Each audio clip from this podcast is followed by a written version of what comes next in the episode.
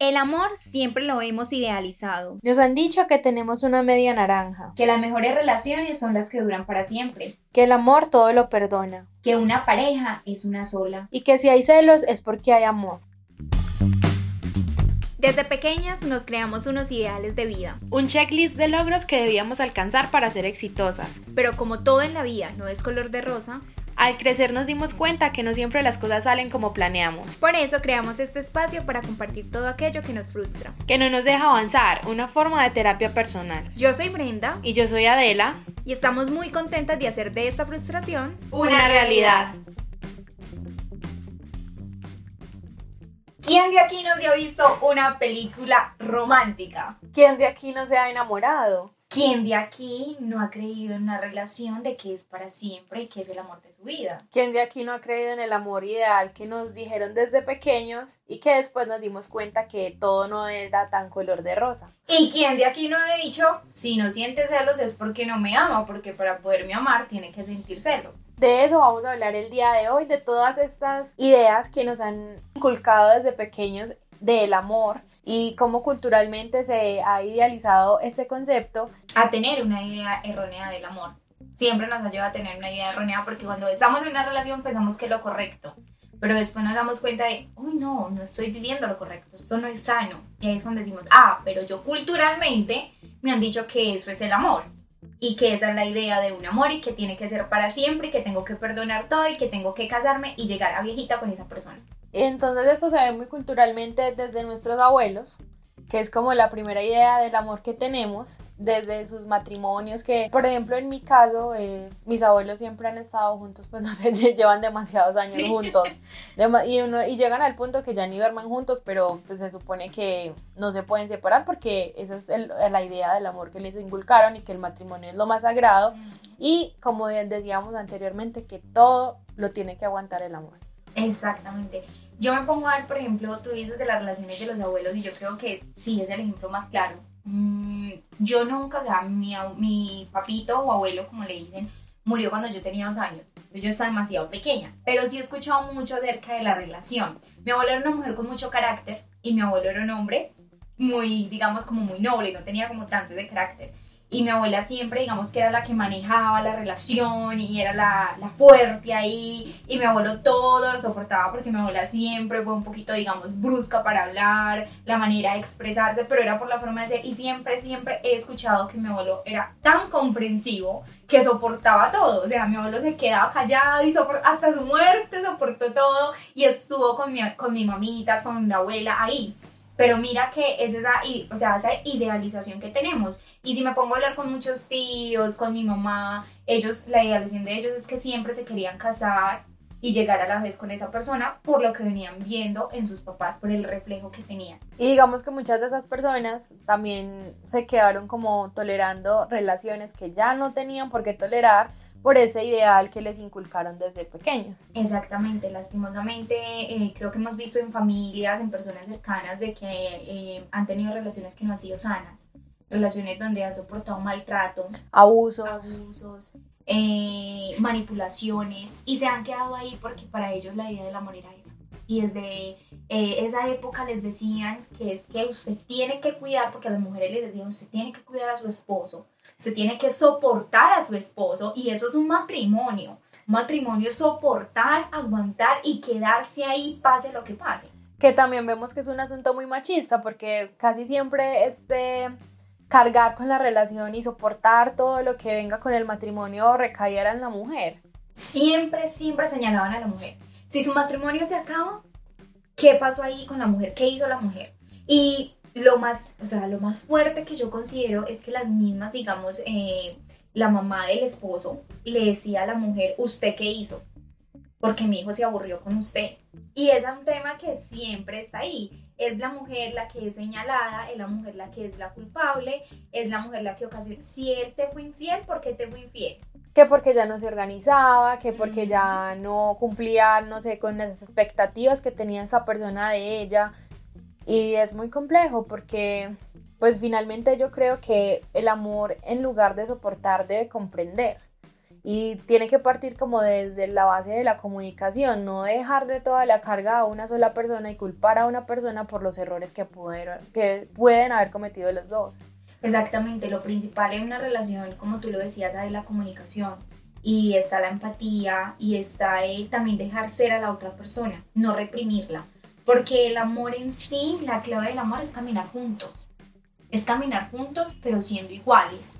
No yo decir, yo le voy a cortar las alas a esa persona, le voy a cambiar su forma de ser, su forma de pensar, eh, su forma de ver, o sea, todo, todo para que esa persona encaje conmigo. Porque eso, eso, es algo que es muy común. Muy que digamos, ay no, es que, voy a poner un ejemplo, no, es que ese man es tan perro, no, pero es que si él está conmigo yo lo voy a cambiar. Y entonces nos vamos con esa idea de que podemos hacer que la otra persona cambie sus actitudes, su, su forma de ser, y vamos con la idea de cambiar a la persona en lugar de aceptarla como es y pues si decido estar con esa persona es porque la quiero así y así la voy a aceptar. Lo que pasa es que nos sentimos rescatistas o nos sentimos que somos, mejor dicho, una fundación de rehabilitación. Si esa persona Culpable. Está, si esa persona está conmigo, yo voy a transformar la forma de ver la vida. Sí, pasa mucho. Hay relaciones, porque he conocido, tengo un caso de dos personas que conozco que una persona era muy adicta y esa persona lo conoció, pero ella nunca en sí lo obligó a cambiar, sino que ella con su manera de ser, con la forma de que era una persona demasiado casera, demasiado, digamos, juiciosa, eh, era una persona, digamos, muy centrada, él empezó como a ver su mundo y él decía, es que no pego, no pego con ella por su manera de ser, digámoslo así. Y él empezó a alejarse de esos amigos, empezó a cambiar, eh, empezó a transformar, pero fue porque él, ¿sí me entiendes? O sea, él lo hizo desde su propio ser. Pero esa, esa otra persona no dijo, ay, no, es que yo soy una fundación de rehabilitación y yo lo voy O si quieres estar conmigo, tienes que cambiar y tienes que comportarte de la manera que yo quiero que lo hagas, porque también se ve mucho. Mucho. Y ahí es donde llega la manipulación. Porque entonces siempre tenemos, para que esa persona encaje, la palabra encaje, a mí en las parejas me ocasiona un poquito, digamos, de, de distorsión, no sé, es como, como tienes, eh, eres la ficha que me hacía falta, como se dice mucho en la frase, porque es como, tiene que encajar conmigo, tiene que encajar, somos dos seres humanos totalmente diferentes, primero. Y eso es algo que uno tiene que tener en cuenta. La relación que sea hombre con hombre, mujer con mujer, hombre y mujer. Porque aquí eso es un Del mismo modo, en el sentido contrario. sí, pero es, es eso, es tu entender más allá, sea la que sea tu relación, tu pareja, sea lo que sea tu sexualidad, tu pensamiento, esa persona que camina contigo, no la obligues a que encaje, porque las cosas tienen que fluir. No manipule su forma de ser y su pensamiento. Pero yo creo que ese problema parte de lo que hablábamos inicialmente, que se nos inculcó que todos tenemos una media naranja que para poder estar completos tenemos que encontrar a alguien y tener la relación perfecta, el cuento de hadas, el príncipe azul, y se van a casar, van a vivir felices por siempre. Y si vamos a la realidad, pues no es tan así. Exacto, y empiezas a hacer los test de Google, compatibilidad, el de los signos. El de los signos. a buscar esa media naranja que sea muy parecido a ti o muy parecida a ti, que tenga los gustos muy similares, que se entiendan, porque es que tú, esa, esa es tu persona ideal. Pero es que lo que yo digo, no estamos centrándonos en que somos personas totalmente diferentes. No, y ese tema de la persona ideal también habría que evaluarlo, porque ¿qué es lo ideal? Finalmente no estamos viendo a la persona como es, sino que la estamos viendo como la queremos ver, como la estamos proyectando dentro de lo que queremos para nuestras vidas. Y también eso hace que la relación pues no funcione. Sí, y un error, digamos que no solamente culturalmente, que nos han venido diciendo qué es el amor, qué es lo ideal, eh, cómo debes de encajar, cómo tiene que ser tu pareja qué signo debe ser tu pareja para que sea compatible contigo, qué gustos debe tener, cómo se debe expresar. Llegamos a lo que nos dispara por todo lado lo que sería el amor, la televisión. Empezamos a ver en el cine, en las novelas, porque uno ve unas novelas que uno dice, Dios mío, son, son parejas que se gritan, se insultan, se besan y todo el mundo es ¡ay! ¡Hermosos! Terminaron juntos. Y terminaron juntos. Eran hermanos al final. sí, pero entonces ahí es cuando llega que la persona empieza a idealizar más, ya que culturalmente viene con la idea, llega y también la televisión, los medios te disparan todas esas ideas de lo que es, ya la persona dice, no, es que eso es el amor. O sea, eso es una relación. Y eso es lo que yo quiero para mi vida. Entonces ahí es donde empezamos como a, a normalizar cosas que no deben estar normalizadas, porque son bastante, digámoslo, tóxicas para ambas personas, o sea, para la relación en sí. Como por ejemplo el maltrato, el abuso, la manipulación, los celos, que eso es lo que yo creo que lo que más normalizado está, el tema de los celos y me parece horrible porque ya las personas no pueden tener su espacio, eh, su individualidad, sino que se ven completamente vulneradas estas cosas por ay no, es que no voy a salir con estas personas porque a mi pareja no le gusta que salga con estas personas. Me voy a alejar de mis amigos porque es que a mi pareja no le gusta que yo salga con esos amigos. Entonces, ¿qué es verdaderamente una relación? ¿Y qué es lo que estamos normalizando y que no debemos normalizar? Sí, porque sencillamente eso también cambia tu perspectiva dentro de la relación. Uno estar en una relación donde tú no puedes ser, donde no puedes tener amigos, o no puedes, digamos, socializar con otras personas porque ya tu pareja va a decir, no, es que está charlando con esa persona, yo sé que está charlando con esa persona y yo lo siento. Y algo que muchos, no sé si les ha pasado, es que esa persona dice, es que yo todo lo que digo sale verdad y yo sé que usted está charlando y las personas solo son amigos o amigas, entonces se queda uno como, ¿qué está pasando? Es lo que tú dices, llega algo que no es sano y que la persona llegue y se contamina tanto que al final lo normaliza tanto que empieza a decir, no, pero es que bueno, no le gusta, ¿qué más hago? Eh, y llegan las mentiras, ahí es donde empiezan las relaciones, se vuelven un desastre total, porque entonces empiezan a mentir. Si yo voy a salir, le voy a mentir a mi pareja, o yo a mí me gusta esta amiga, le voy a mentir, o sea, no en el sentido de me gusta, sino es mi amiga, me gusta. Me gusta pasar tiempo con ella. O con mi amigo, entonces como a mi pareja no le gusta, pues yo le digo que nos veamos, pero que no le podemos decir a mi pareja. Y eso sucede mucho. Pero ahí es donde llega el punto de ¿en qué relación estás? ¿De verdad crees que es tu relación y que es lo correcto? Porque el cine, como nosotros decimos, nos muestra muchas cosas. En el cine hemos visto que empiezan felices, se pelean, se son infieles, se maltratan, se gritan, se manipulan y terminan casándose y todo el mundo dice, fue la mejor película que me he visto, lloré, qué película tan romántica. Y hay muchas películas así. Entonces uno se queda como, ¿de verdad? Yo creo que este es un tema que he querido tocar hace mucho tiempo.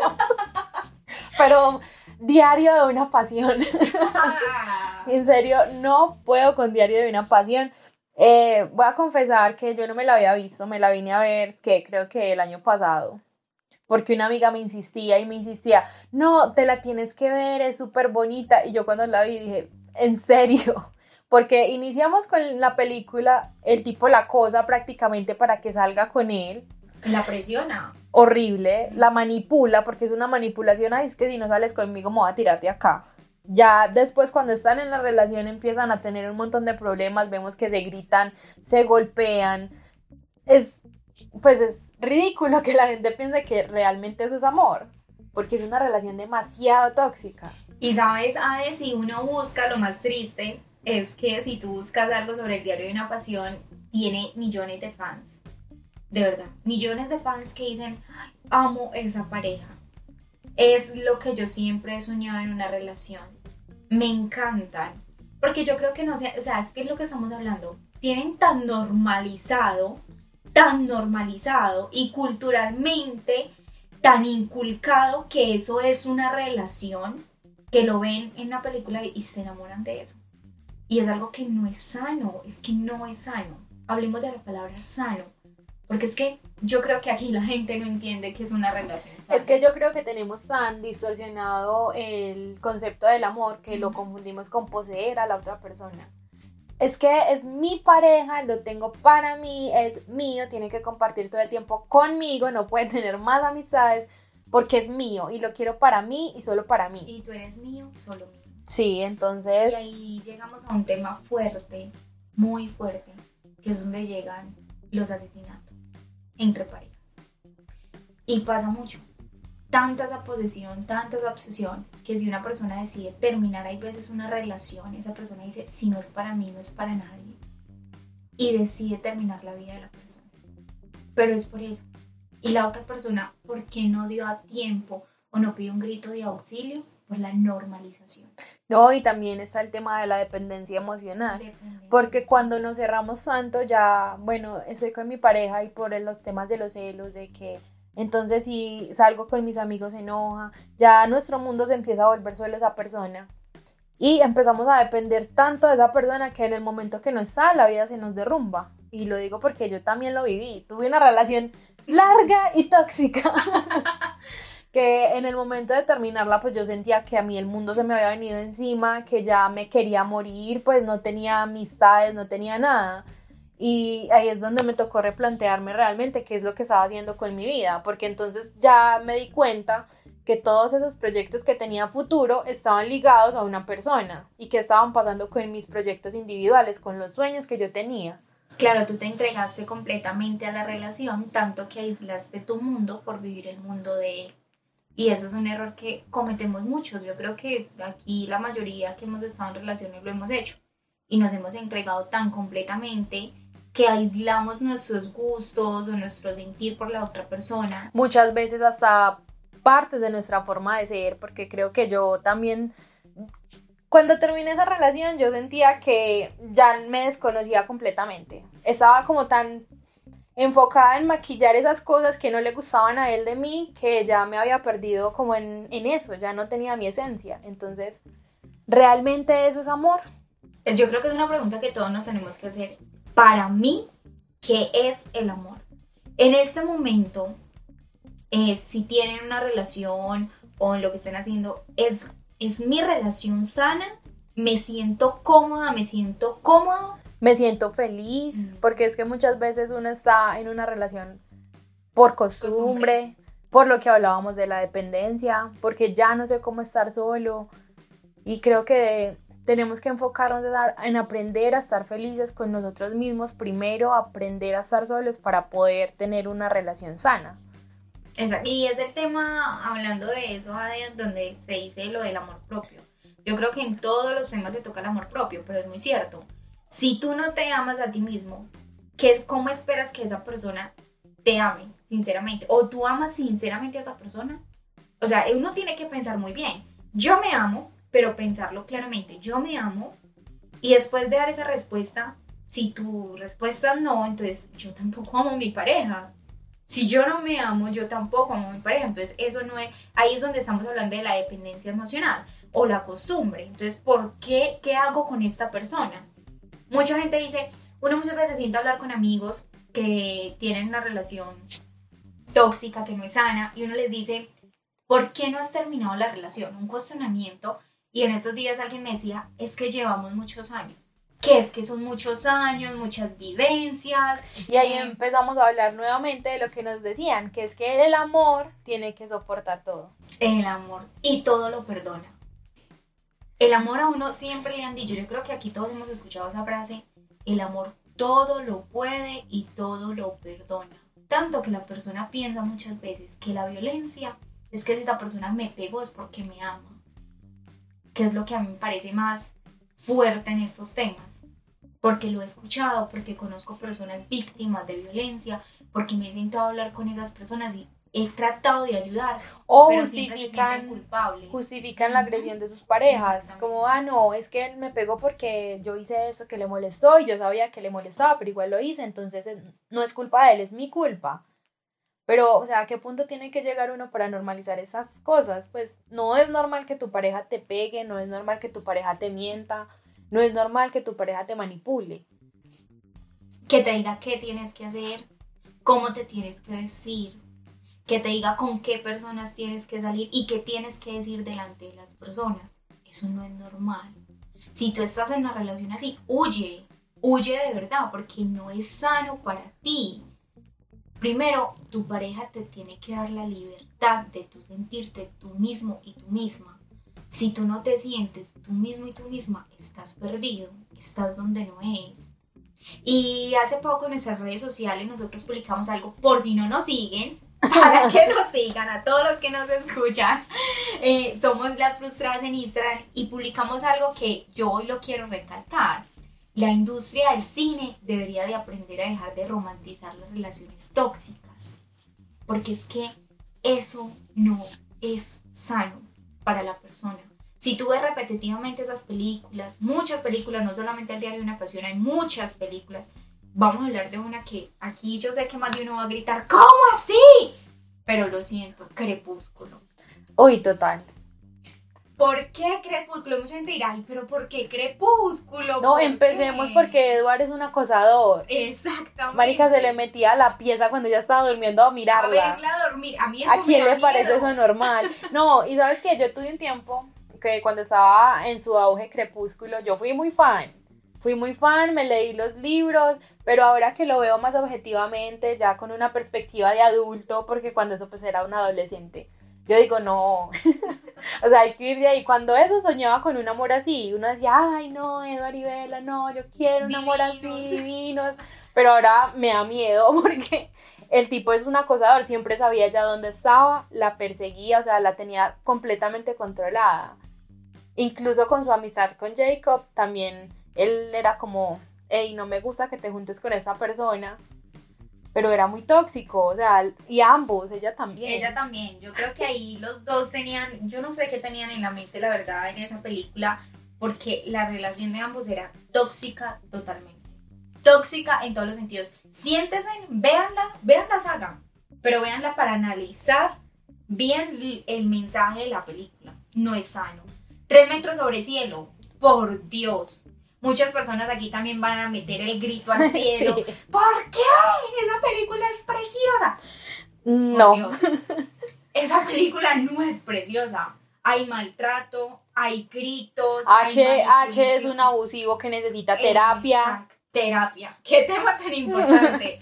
terapia en las relaciones. Y no solamente en las relaciones, yo creo que tenemos que empezar a normalizar el tema de la terapia y el tema de la salud mental. O sea, todos necesitamos eh, alguien externo que nos dé un apoyo y nos dé una guía en temas con los que no nos sentimos capaces. No, son, pues, no somos capaces de manejarlos y no es malo que vayas donde un profesional que te pueda orientar y te ayude a solucionar esos temas con los que tú no puedes. Dejamos ese tabú que los únicos que van a terapia, los únicos que van al psicólogo, los únicos que van al psiquiatra son las personas con enfermedades mentales. Eso tenemos que, por favor, erradicarlo. A mí me da mucho, mucha tristeza cuando uno trata de hablar con una persona y decirle, ve a terapia, ve al psicólogo, busca ayuda y dice, yo no estoy loco. Perdón, pero aquí no estamos hablando de locura.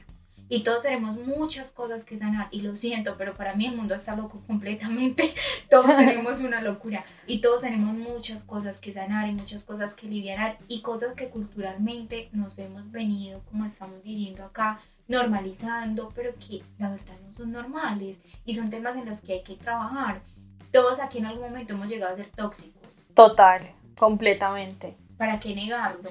Todos aquí hemos llegado a ser tóxicos, que en un punto de tu vida tú creces, maduras y, y tú dices, uy, no, yo porque era así, es No, pero es que vayamos a lo que es más grave. Hay personas que no ven lo tóxicos que son. O sea, yo en este momento miro en retrospectiva y sé que yo era una persona demasiado tóxica, pero eso también sé que la raíz de eso eran muchas inseguridades que yo tenía, ¿cierto? Digamos que afortunadamente yo me pude dar cuenta de eso y logré como sobrepasar eso y mejorar, eh, no sé, mi personalidad, lo que me hacía ser una persona entre comillas tóxica. Pero hay muchas personas que se quedan ahí porque piensan que no están haciendo nada mal. Pero yo digo ah, de que sí, lo entiendo perfectamente, pero es, es todo, si tú analizas todo lo que hemos hablado durante todo este episodio, radica desde ahí, desde lo que a ti culturalmente te han inculcado y todo lo que tú has visto y todo lo que tú has vivido. Entonces esa persona no lo siente que está mal porque es que culturalmente le han dicho que está bien. Ella lo ha, o sea, lo que ha escuchado es que está bien. Y por eso es un tema de que hay que ampliar la visión. Y aquí entra lo de una palabra que muchas veces me dicen, pues personas me han dicho no me gusta, pero mente abierta. Que es una, a mí muchas personas me dicen, ay, yo no entiendo eso de mente abierta, me parece ilógico mente abierta, que todo lo tengo que ver normal. No, no es que todo lo veas normal. Tú eres una, o sea, tú eres un individuo que piensa y sientes diferente, y eso es respetable. Pero mente abierta en el sentido, déjate guiar, escucha a los demás. La gente, hay gente con mucha sabiduría. Y hay palabras que uno escucha en el momento y uno dice, ay, esto era para mí, esto era para mí, yo lo necesito. Entonces déjate guiar. No, y finalmente tenemos que dejar de pensar que nuestra verdad es la única verdad. Cada persona tiene una cosmovisión muy diferente, todos somos un mundo, un mundo muy diferente y si nosotros queremos relacionarnos con otras personas, realmente integrarnos en una sociedad, tenemos que aprender a escuchar al otro, a empatizar con el otro. Es muy cierto, la empatía. Eh, últimamente he escuchado mucho esa palabra en toda parte y lo he visto mucho en redes sociales, empatía, empatía, empatía, empatía. Pero es que en sí es una palabra que abarca todo. Yo creo que para uno vivir en una sociedad, hablando desde el punto que estamos hablando sanamente, relaciones personales, amistad, eh, relaciones amorosas, que es el tema que estamos tocando, tienes que tener empatía por el otro. Porque si hay empatía, hay entendimiento, si hay entendimiento, hay comunicación, y si hay comunicación, hay respeto. Entonces mira que todo es una cadena que al fin termina en lo que tiene que ser correctamente. La palabra sana no es tan complicada. No es tan complicada si sabemos vivir porque eso es lo que no sabemos vivir. Entonces es aprender a vivir, aprender a escuchar como dices tú y aprender a tener esa palabra que lo hemos escuchado en repetidas veces, pero que en sí no sabemos el significado, empatía, que es una cadena que nos ayuda a tener una relación sanamente. Ahora en estos tiempos que tener una relación es muy complicado, porque ahora las personas ya no quieren nada serio o hay un montón de protocolos que uno ni entiende de ay, no, es que si me gusta, no le voy a hablar tanto para que no se me vea el interés y ese tipo de cosas. Entonces, todo el tiempo se está tergiversando la idea que tenemos del amor y de las relaciones. Ahora las personas, prácticamente casi todas, buscan cosas casuales. Sí, yo creo que es que ahora, eh, bueno, a los jóvenes o las personas de ahora, eh, la palabra compromiso no les gusta ya mucho. No, pero tampoco digas que los jóvenes, porque no es que estemos tan viejas tampoco. Bueno, no, pero, o sea, me refiero a que ahora, digamos esa palabra compromiso, si tú te pones a hablar con una persona ahora en este momento, eh, anteriormente una persona te diría, ay, yo sueño con casarme, tener hijos. En este momento no, la palabra es viaje. Yo sueño con viajar, conocer eh, los otros países. Eh, ya las personas en sí no quieren como digamos, ay, yo no quiero algo largo, yo no me quiero complicar. Y está el tema de, a mí lo que me interesa es pasar una noche y ya. hay personas así. No, pero también vemos que surgen muchos otros tipos de amor por ejemplo, las relaciones abiertas, las relaciones poliamorosas ahora que están como en su auge, no digamos de moda, porque yo creo que es algo que siempre se ha visto, pero hasta ahora está teniendo visibilidad y, está siendo un poquito más normalizado. Exacto, y no, sí, digamos en todo el mundo, porque culturalmente en otros países eso se ve de hace mucho. Hay personas que se han casado con siete mujeres, un hombre se casa con siete mujeres. Bueno, eso ya Pero digamos que eso, ese tema es un poquito más machista. Ahora hay un poquito más de libertad en cuanto a la expresión de la sexualidad de todos los individuos, porque no vamos a hablar solamente de las mujeres sino de todos, en cuanto a la expresión de su sexualidad, de con quién la quieren vivir, de su orientación sexual, ahora hay mucha más libertad y de pronto hay muchas más ganas de explorar, diría yo, no sé. puede ser, puede ser que ahora las personas quieran como entrar en ese mundo y no complicarse tanto de yo no, ya no quiero seguir esa norma de que tiene que ser un hombre y me tengo que casar con un hombre. Sí, pues también te puedes casar con un hombre y con una mujer. Exactamente, exactamente. Tú tienes la libertad de escoger a quién amar. No te tienen que obligar a que tiene que ser un hombre. Porque sinceramente, a ver, a mí me, me aterra esa palabra de que eso son modas.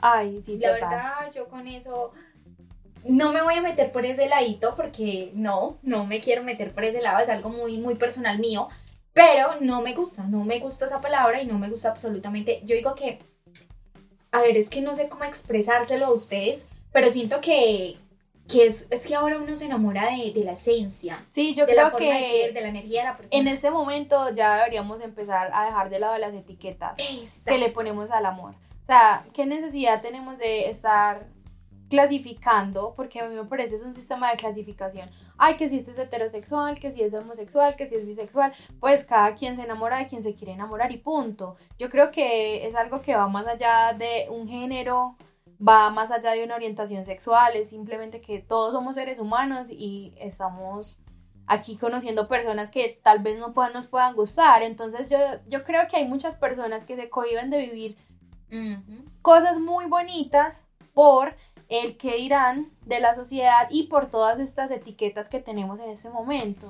Y eh, llegamos al mismo tema. por lo que culturalmente nos han enseñado. Es que aquí todo radica en eso.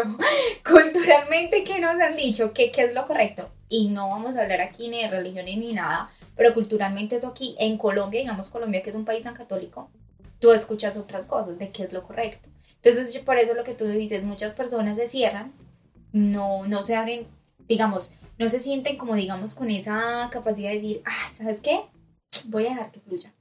Voy a conocer a otra persona, su esencia, no, me, no, no voy a mirar si es hombre o, o permitirse, ay, es que me siento atraído o atraída hacia esta persona. Exacto pero no, no voy a dar un paso más allá porque entonces, ay, no, ¿qué dirán? Y no se permiten darse la oportunidad de conocer a la otra persona, de mirar porque les atrae, no les, pues, no se, no se dan la oportunidad de ser ellos.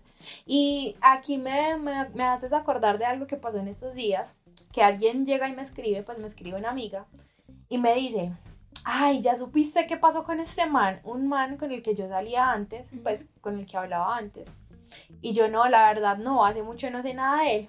No, es que lo pillaron por allá en una barbería en la parte de atrás besándose con otro man. Pero así como si fuera la cosa más escandalosa, como si fuera algo, no, ya él acabóse, pobrecito, no. Y yo le decía, pues a mí la verdad, eso no me escandaliza tanto. Más me, me da, no sé cómo decirlo, pues me preocupa por él porque sé que es de guardar muchas apariencias y no sé cómo se puede estar sintiendo en este momento. Pero hasta qué punto hemos llegado que la homosexualidad se utiliza para desprestigiar a otra persona. Y lo toman como un insulto. Sí. Y, pero hay, aquí hay un punto muy bonito, digamos, ante la sociedad que sí tengo que reconocer, es que actualmente hay muchas personas que están sacando la cara y que le están diciendo al mundo, ¿sabe qué? Viva y sea usted. Ame a quien usted quiera amar sin importar, sin importar absolutamente nada. Y eso me parece bonito porque muchas marcas también ya están diciendo, sí, es muy cierto, y lo están tomando como, venga gritémosle al mundo esto. Y muchas telenovelas también ya están, pues, están incluyendo dentro de sus personajes, personajes LGBTI, caricaturas como en Los Simpsons, que ya un personaje en esto va a salir un episodio con su pareja hombre. Entonces esas cosas que están diciendo, sé tú, sé tú y el mundo ya está abierto y el mundo ya está escuchando y es una lucha constante porque hay muchas personas, digamos, con su pensamiento que sigue súper... No, eso no Digamos que yo entiendo un poquito a la generación de nuestros padres por, porque ellos se criaron de una manera muy diferente a nosotros, pero lo que no entiendo es que haya como personas de nuestra edad que todavía tengan esa mente tan cerrada, que crean que es que el amor se limita a una etiqueta y no es así. Absolutamente no. Yo a mí me gusta mucho. Eh, un día me vi un documental. Voy a buscarlo y lo voy a poner en el Instagram porque lo tienen que ver. Es un documental que no me acuerdo bien el nombre, pero habla precisamente de que qué pasa si tú le quitas el cabello, la piel a la persona entonces queda solamente el esqueleto. Y un esqueleto se enamora de otro esqueleto, de otro esqueleto, de otro. Y era un documental súper chévere, es argentino, lo tengo que usar, yo me lo vi hace mucho. Y, y al final la conclusión era, si tú quitas todo tu estuche, pues al final somos iguales y tú no sabes de quién te estás enamorando o con quién estás conversando. Entonces es algo muy bonito. Dejemos de lado esas etiquetas, dejemos de lado de que esta persona es así, esta persona es esto, eso. No. No, y no solo ese tipo de etiquetas, sino también relaciones que están basadas como en la apariencia. Ay, no, es que a mí me gusta tal persona, pero no quiero que la vean conmigo porque de pronto físicamente no es lo que los otros esperan eh, de una persona que esté a mi lado. Entonces eso también hay que dejarlo de lado. La persona que te haga feliz, sea hombre, sea mujer, sea lo que sea, eh, date la oportunidad de conocerla y estar con esa persona. Puede que te estés perdiendo de algo muy bonito por estar siguiendo, no sé, esos estereotipos que nos imponen. Siempre, eh, Adel, eh, frente a ese tema que tú estás tocando, creo que las personas sí tienen ese orgullito de muchas veces eh, algo que me, me acordé acá, tengo un amigo, lo voy a comentar. Eh, ay, Dios mío, si escucha esto, lo siento, tengo que comentar. No, yo sé que dijo eso desde hace rato, lo siento, lo siento. tengo un amigo que en esos días me estaba diciendo, no, Bren, es que mira, tuve... Eh, conocí a una chica, eh, me gusta mucho, es todo lo que siempre he querido, en su forma de ser. Y yo, ay, genial, estamos hablando del tema. Entonces me dijo, sí, llevo mucho tiempo hablando con ella, ya quiere que pues que seamos novios, yo la verdad aunque me gusta mucho no lo sé, y yo, ay, pero ¿por qué? Entonces me va diciendo, te voy a mostrar la foto. Yo, normal, sí, pero es gordita. Y yo, ¿qué tiene que ver que sea gordita? No, pero eh, pues analiza la foto. Él es una persona muy alta, ella es una persona baja, una trocita con un estilazo. Yo dije, ay, pero qué mujer. Uy, casi suelto el nombre. Qué mujer, qué mujer, está súper bonita. No, pero es que mira que ella es gorda y baja, de poca estatura. No encajamos. Yo, pero me estás diciendo que la persona que siempre ha soñado con su personalidad, su forma de ser, me vas, ¿cómo me vas a decir a mí que no encajas? Por guardar apariencias. Por guardar apariencias. Y eso a mí me quedó taladrando tanto en la cabeza que yo decía, no entiendo, o sea, de verdad no entiendo qué me estás diciendo, porque él venía de una relación muy tóxica, del tema que estamos hablando, así igualito, una pelada, una manipulación increíble y, y él también entonces se volvió, eso mejor dicho, eso era un melcocho aquí. Si escucha esto, Dios santo. Pero bueno, resulta que conoce a esta persona que es una persona, digamos que bien chévere, con el que él se siente él y es él. Y me está diciendo que lo está pensando porque es de baja estatura y es gordita. No, y apuesto que a él así le gusta, pero lo que no le gusta es lo que van a decir cuando la vean con él. Sí, porque la primera, digamos, lo primero que digo es, mira la foto, analízala.